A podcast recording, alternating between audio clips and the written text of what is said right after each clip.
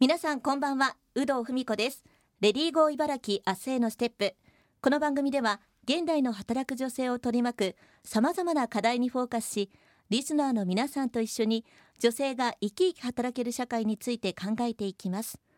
さて今回のテーマも新しい働き方です。一般社団法人ワクワク人生デザインラボ代表理事松橋優子さんに3週にわたりお話を伺っていきます。先週2週目はスモール DX についてお伺いしました。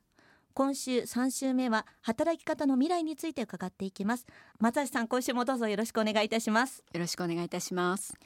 まあ改めてこの3年を振り返っていただいて働き方かなり変化があったと思うんですけどもご自身としては何か感じたことっていうのはありましたか？そうですね。もう本当にこのオンライン化されたっていうかね、はい、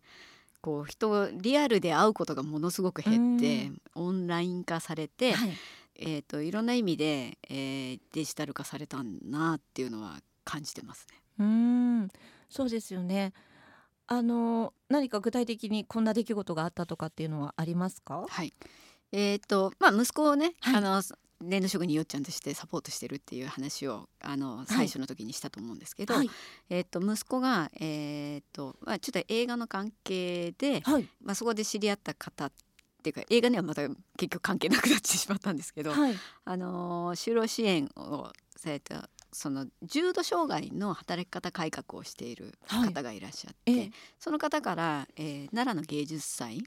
にメタバース芸術館を作るから、はい、それにあのよっちゃん参加しないですかみたいなことを声かけをいただきまして、はい、でメタバース芸術館。仮想空間での芸術館もするんだみたいな。そんなあのことをですね、はい、今時だなみたいな形で、はい、はい、でまあその中に、まあ、結局は、まあ、展示をするっていう形ですけどそこで実は新しく生まれたっていうのはあの就労支援 B の人が、はい、えーと、3DCG ないしアバターをよっちゃんの粘土を見て、はい、あの作ったんですね。はい、それがね3ヶ月たった3ヶ月なんですけど、はい、別に学校に通ったとかそういうのではないんですよ。はい、なのに3体も作ってくださって、はい、そんな簡単にできるのかなとかと思いながら、でもそれってまあその彼らがその集中してできることが新たにそのデジタルでそういったことができるようになったっていうのが新たな発見で、ああこういうことがこうただのその飾るとかいうのではなく、そういった空間でなおかつそういったものがこう働き方としてね、いろんなこういうのが生まれてくるんだなっていうのを肌で感じたというか。ええ、そのバーチャルというかメタバースの世界であれば本当にこう障害の有無も関わらず一緒にこう働けるっていうことが目指せるってことですよね。そうですね。そうであの、まあ、よっちゃんともう一人実はみーちゃんの菓子工房って言って、はい、場面監目書のお子さんなんですけど、はい、小学生の時からこうケーキ作りをやっていてで、まあ、今中学3年生でいよいよ、えー、ケーキ屋さんになるみたいな形なんですけど、うん、まあそのみーちゃんも参加してでみーちゃんは、えっと、お母さんがイベントを開催したりとかしたんですね。はい、でみーちゃんはいつもあの窓際で窓際じゃないな、えーと、人と会うっていうのが喋れなくなったりとか、はい、あのどうしても動けなくなってしまったりとかするんですね。うんはい、だけどケーキを作ってる時は生き生きとしているっていうあれで、うん、でメタバースに参加してイベントをやって。で普段あの皆さん会いに行っても会えないじゃないですか。作ってる姿は見えるんだけど話ができないみたいな、でもメタバースによってお友達ができたんですよ。すごい。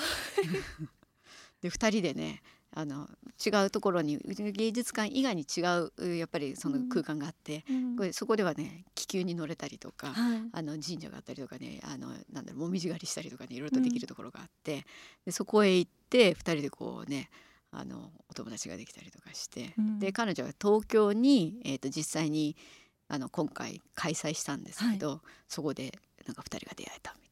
な。へなんかそんなねすごいなと思ってメタバースすごいとかとなんか今もうリアルなお話みたいに感じて ましたけどもそういう意味では本当にメタバースの可能性ってすごいですよね。そうですねはい今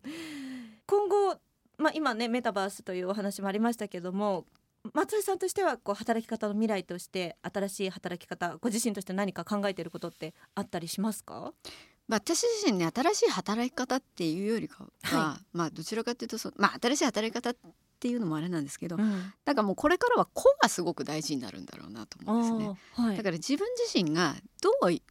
きたいのか、うん、どう人生を楽しみたいのか、はい、で人生を豊かにどうしたら幸せになれるんだろうっていうのをものすごくこう考える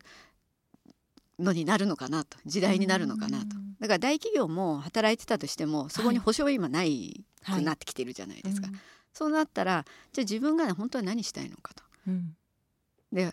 えー、本来だと、まあ、私はアメリカにいたのであれなんですけど、はい、こうアイデンティティって自分が何者なのかとか、うん、どんな使命を持ってるのかって、うんうん、学生時代に結構するんですよね。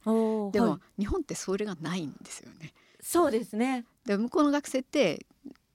自分はどんな使命を持って社会に役に立つんだとか、うんうんどんなことをやるつもりでいるんだみたいな話を結構するんですけど日本人の学生ってそんなことないじゃないですか。はい、だからこういう時代が多分来るんだろうなと思ってます。なるほど自分はこう何のために生きて何のために働いてるのか、うん、それをもっと考えていかなければいけないということで、ね、日本人にとってはちょっと辛いかもしれないですね。いやでも楽しいと思いますよ。まあ、本来そうじゃなくてはいけないそうそうだって楽しい楽しいことを仕事に、ね、なるわけじゃないですか。はい、はい、だからそれが逆にそのあのなんていうんですか自分足を引っ張る人たちがもちろんいるかもしれないんだけど、うん、実際にもしそれが本気でやりたいことであったら、うん、足引っ張る人がいたとしても、はい、それをのあの跳ねのけてもやりたいと思うわけですよね。そうですね、うん、でもそれを諦めるってことはそれは本当じゃないってことなんです。なるほど、だからどれだけ本気でその人生をこう楽しめるのかっていうのがこう、これからの課題になるのかなと思います。いや本当にあの松井さんは本当にこういろんなことをね多岐にやられていてすごく私もお会いして元気になるなと思うんですけども 松橋さんがそのいつでもポジティブにいられる秘訣っていうのはどんなところにあるんですか？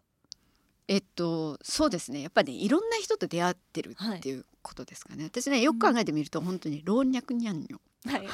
老若男女。はい。今息子が実は保育園で、えっ、ー、と年度教室やったりして、ええ、あのちびちゃんたちに、ねはい、保育園園児にこう教えたりして、でちょっと見に行ったりとかすると、ちっちゃい子たちに触れ合うじゃないですか。はい、あ小さい子たちってこんな考え方とかもうなんか面白いんですよね。うん、やっぱアイデアとかね。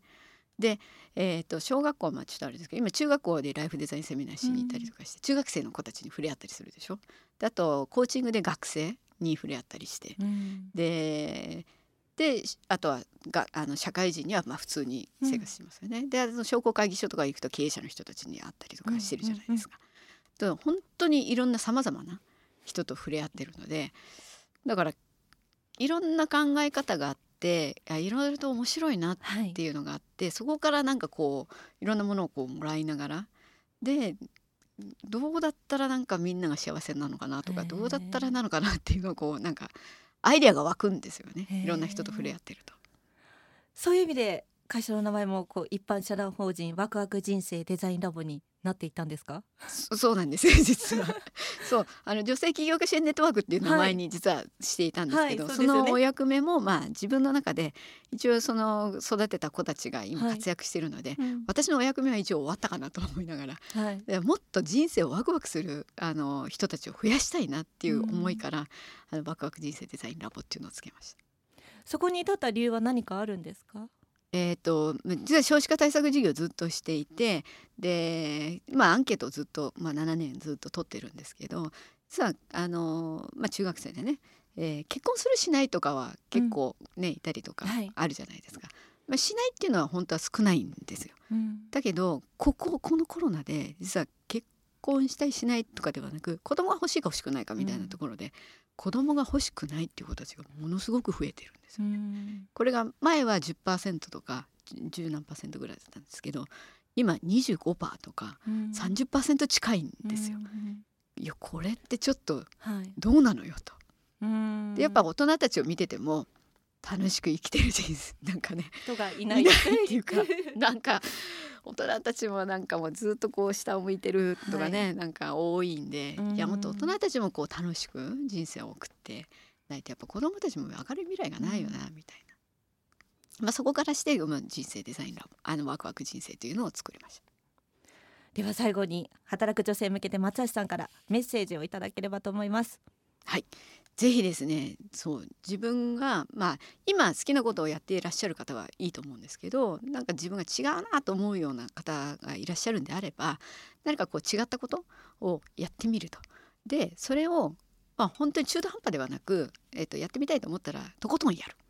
それやってみてなんか違うなと思ったらまた違うことをやってみる。っていうのがあの多分自分が本当好きなことは、に見つかるのかなと。で人生をこうね楽しめるのかなと思います。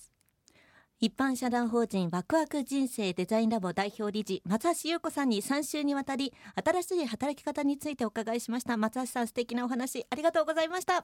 ありがとうございました。